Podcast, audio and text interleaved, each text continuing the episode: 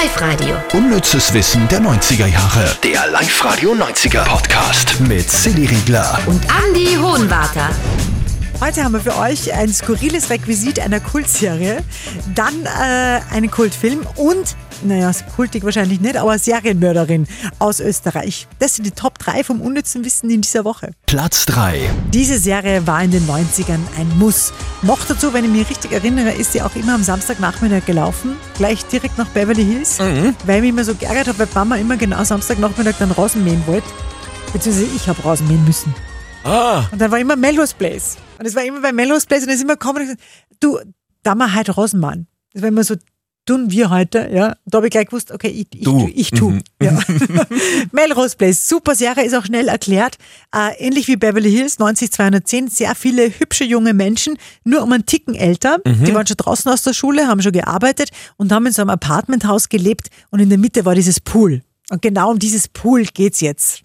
Nachdem die letzte Folge von Melrose Place gedreht worden ist, haben die Leute aus der Crew dieses Poolwasser in Flaschen abgefüllt und haben das Ganze dann auf Ebay verkauft. Und ich kann mir echt vorstellen, dass die da viel Geld damit Das- gemacht ja. haben, oder? Ich hätte, ich wäre so blöd gewesen, hätte es gekauft, glaube ich. Ich glaube, es gibt auch, ich glaube, ich wäre so blöd und würde es dir jetzt abkaufen ums Doppelte. Okay.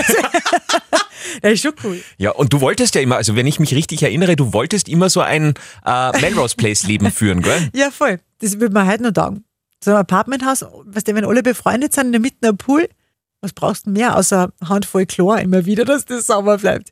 Das hat nämlich eine Schauspielerin, das habe ich ein bisschen gelesen über Melrose Place letztens, und die eine, die, die, die so Blonde mit kurzen Haaren, ich weiß nicht, welche das war, die hat gemeint, es war damals furchtbar, die haben sich voll gefürchtet vor diesen Poolszenen, weil der Pool schon so grauslich war. Echt? Und das war, das war immer so das Schlimmste, wenn sie gewusst haben, heute ist wieder eine Poolszene und sie haben wieder rein in den Pool hüpfen müssen. Das stimmt, die haben ja wahrscheinlich alle gefärbte Haare gehabt, oder? Und dann werden die blonden Haare plötzlich grün und ja, so. der Pool, ich glaube, dass der halt nicht so Gepflegt. Ja, Mhm. wahrscheinlich war ein Requisit in Wahrheit und kein Pool. Ja, ja. Also wer weiß, was verreden wir uns gerade vor, oder? Oder? Nein? Ich habe es bis jetzt spannend gefunden. Okay, gut. Dann gehen wir zu Platz zwei. Platz 2. Es ist einer der heftigsten Filme der 90er gewesen. Trainspotting. Und ich weiß nicht, wie es euch geht, ich denke da sofort an die Kloszene. Ich habe den Film gesehen und ich weiß aber auch nur mehr die Kloszene. Wo sich der Ewan McGregor, der Schauspieler, im Klo runterspült. Also spült er sie ein oder Mhm. Ja, in, in, auf seinem Trip hat er Genau. das Gefühl, sich da runter zu spülen. Ja, es geht da um heroinabhängige Teenager. Einer davon eben gespielt von Ewan McGregor. Und äh, da hast du rausgefunden, der hatte eine besondere Art, sich darauf vorzubereiten auf den Film. Ja, der hat sich wirklich von Ex-Junkies zeigen lassen, wie man denn jetzt überhaupt Heroin auf einem Löffel kocht. Ich meine, sie haben dann nur Glucose verwendet, aber trotzdem, so hat er sich eine Anleitung geben lassen, wie man das denn professionell darstellt. Ich stelle mir vor, das ist wie beim Bleigießen wahrscheinlich. Oder? Aber sogar Bleigießen ist ja mittlerweile verboten. Weil. Das darf man nicht, ja, wegen Blei. Wegen Blei. Ja, nein, das, das darf man nicht mehr. Wirklich? Kriegt man das nur mehr in der Tschechei jetzt, oder wie? Wahrscheinlich, ja. Das habe ich nicht gewusst. Ja, na, habe ich Silvester äh, mitbekommen, weil da wollte ich Bleigießen kaufen für die Sendung hier und das gibt's nicht mehr. Okay. Mhm. Ich habe das sogar noch daheim. Echt? Ja. Das kannst du teuer Das kann verkaufen. ich voll im Schwarzmarkt. ja. Platz 1. Wir haben in Österreich nicht viele Serienmörder gehabt, geschweige denn Serienmörderinnen. In den 90ern schon. In sechs Mordfällen war sie verdächtig, für drei ist sie 97 verurteilt worden. Die schwarze Witwe Elfriede Blauensteiner.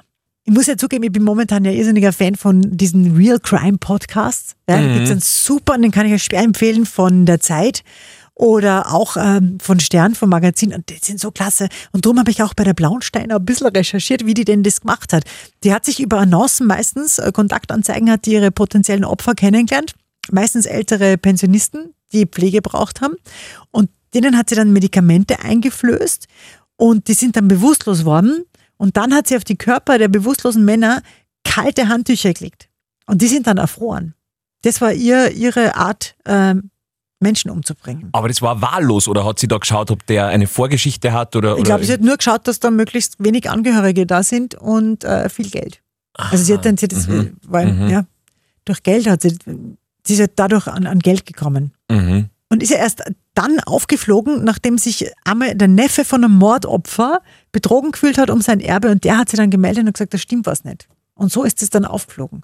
Also ich kann mich bei der Blauensteiner nur noch erinnern an dieses, ich glaube, das war, wie sie abgeführt worden ist, an einer riesigen Pressemeute vorbei und da hat sie doch ähm, das Kruzifix so in die Kamera gezeigt. Dieses? Goldene. Ja, genau. ja. Mhm, mhm. Und hat das Neue Testament äh, zitiert und so.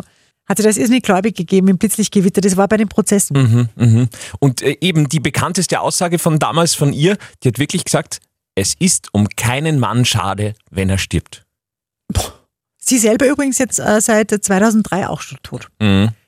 Ist infolge von einem Gehirntumor gestorben, ist äh, begraben worden am Friedhof in Simmering und das Grab ist auch schon aufgelassen worden. Also von ihr gibt es genau gar nichts mehr. Wie kommen wir da jetzt positiv wieder in den Tag rein? Mm, mm, mm.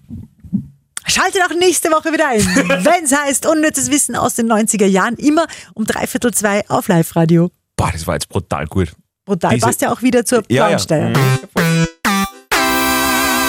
Live-Radio. Unnützes Wissen der 90er Jahre. Der Live-Radio 90er Podcast mit Silly Riegler. Und Andy Hohenwarter.